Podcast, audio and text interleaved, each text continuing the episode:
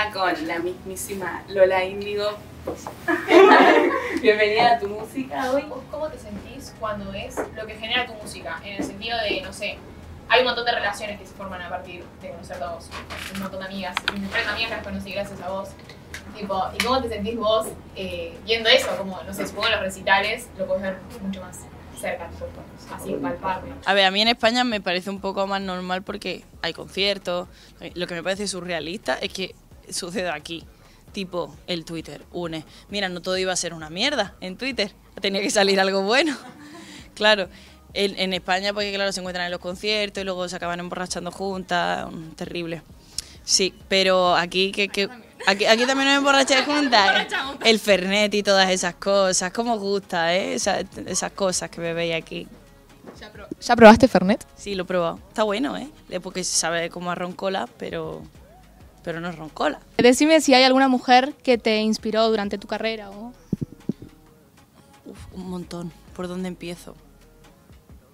La Mara Rodríguez, que ya lo digo siempre, que soy muy pesada, pero es que no, no, no puedo cambiar la respuesta, es lo que hay. Mi madre, eh, Beatriz Luengo, cuando salen en un paso adelante, eh, yo quería bailar, cantar, todo, como ella. Eh, así en España, y luego a nivel internacional, pues Beyoncé, Britney, Free Britney, ya está free celebremos. No sé, un montón de mujeres. Pero creo que sobre todo la madre es lo más importante. ¿Cómo nació la niña de la escuela? Pues mira, fue un 1 de abril de 1992. Mi madre se puso de parte. no. Eh, la niña de la escuela nació en un camp que hicimos online después de todo el tema de la pandemia, cuando por fin pudimos volver a Madrid. Pude ir al estudio, pero ya pero no podían venir los, productores a España, evidentemente. Entonces conectamos con Andy Clay y con Joey Montana al otro lado del charco y hicimos esta canción. Les conté un poco mi historia, pues cómo, cómo yo quería enfocar el disco, cómo me quería inspirar en los años de, cómo son los años de instituto, adolescencia, todo ese sonido un poquito cheerleader, un poquito 2000 y así fue que nació todo el concepto y la canción que, que bautiza el disco que es La Niña de la Escuela. ¿Y cómo se incorporaron eh, Tini y Belinda?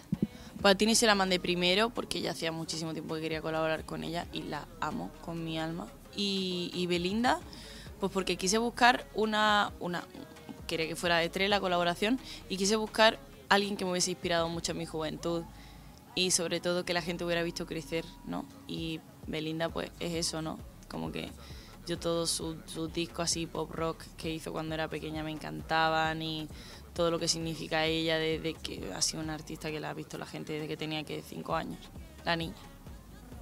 Bueno, gracias.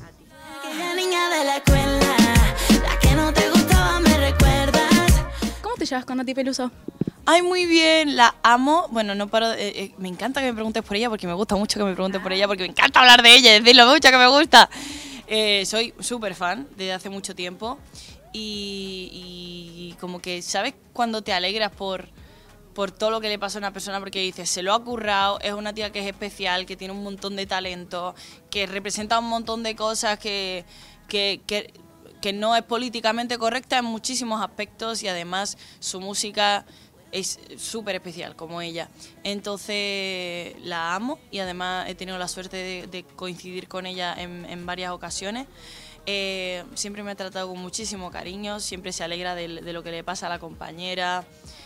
Eh, tiene súper buen rollo y un montón de talento. He tenido suerte de ver el vivo de ella también este año y, y es, es genial, es brillante. Escúchame, ¿estuviste hablando con Visa? Sí, sí hablamos mucho, pero no, no. no, no nos hemos conocido todavía en personal. Parece que me estáis regañando. Atáquenlo a él. no, no, no. A mí me encantaría juntarme con el Biza. Justo ahora está en Miami. Hoy hablamos y está en Miami. Sí, sí, sé que ha subido una bandera de Argentina, lo sé, pero eso yo no sé si quiere decir que haya llegado. A mí él me ha dicho, lo, sé lo que a mí él me ha dicho y es que está en Miami. Y, no lo conozco todavía personalmente, pero hablamos mucho por Instagram, mucho, mucho, y hace mucho tiempo. Y él hizo posible el junte mío con Kea, tú lo sabes, ¿no? Sí. Pues sí, y, y nada, y a la que lo vea, pues me encantaría, me encantaría hacer algo con él, por supuesto, me encantaría hacer una bizarrap. Y se dará algún día, espero. Y otra última preguntita. Eh, ¿Algún show para acá Argentina?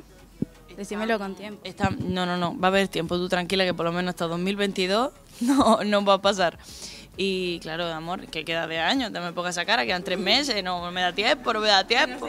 Que hacer cosas, ir a mi país, no sé qué, la Navidad, feliz Navidad, la familia, los abuelos, claro. Mm, Entonces, volveré, volveré, ya te digo, este año puede que vuelva otra vez. En enero no me han dicho que no, que ni se me ocurra, me voy a ir a Miami mejor, que está cerquita y tal. Y ya para 2022 vamos a mirar hacer algún show. ¿Cómo elegís las canciones que van a tener eh, videoclip? Uy, qué pregunta más buena. Qué buenas preguntas de aquí. Eh, cuando es palo, dice ya. Eso para empezar. Pero es verdad que hay canciones. A mí todas mis canciones me, me flipan. Pero a veces te, investigan más en hacer cosas más raritas. Pero mira, yo sabía, por ejemplo, que Spice Girls era una canción rara. Rara. Rara. Dentro de lo raro que pueda ser. Pero para mí significaba tantas cosas que yo le quise hacer videoclip por cojones. Era como sí o sí. Y a veces es un poco lo que te apetezca. Eh, le hubiera hecho videoclip a Cash y le hubiera hecho videoclip a Kila. Eh, se vienen cositas, se cosen Estás a bienitas. tiempo, estás se a cosen, tiempo. se cosen muchas bienitas. Así que pu- puede pasar todavía. Ojalá que sí. No sé si va a ser un videoclip al uso, pero algo hay por ahí con Kila y con Tamagotchi. Así que Ojo. ojo al dato, ¿eh? No sé si creo que sale en enero, a lo mejor, ¿no? Aquí reventando la exclusiva, ¡vamos! En enero por ahí tendremos material audiovisual de la niña. Quería saber qué canción usás, o sea, que no puede faltar cuando te bañas. Uf, me creí que iba a decir otra cosa yo. Eh, cuando me baño, tío, pero porque ¿sabes cuando tomas café? La- yo ya no fumo, pero que, que relaciona el hecho de tomar café con el cigarro y como pues yo relaciono el momento de la ducha con la canción de El tren de Micro TDH con Mike Towers. Y digo, ok Google, pon el, el tren de Mike Towers con, con el micro T, no sé, pero porque mi cabeza lo ha relacionado, porque la puse tres veces cuando me dio por esa canción y ya me la pongo siempre para ducharme, ya lo que venga después, lo que decida lo que Google eso. Y para un viaje, Eh, para ir así como en el tren toda nostálgica, ¿no? Alguna de hilaridad, tipo When the rain falls down, ¿sabes? O This is what dreams are made. gracias. ¿Qué diferencia crees que tiene Aquelarre a la niña? ¿Tú sabes el yin yang? Que es como negro y blanco y con un poquillo de blanco y el otro con un poquillo de negro, pues más o menos eso. La niña tiene un pelín de maldad, pero es casi todo bastante fresh, rosita, así como naif. La que la red es toda la maldad, pero luego tiene pues, pues, una, una pequeño toque de, de virginal, pero todo lo demás como bien enfadada. Sí.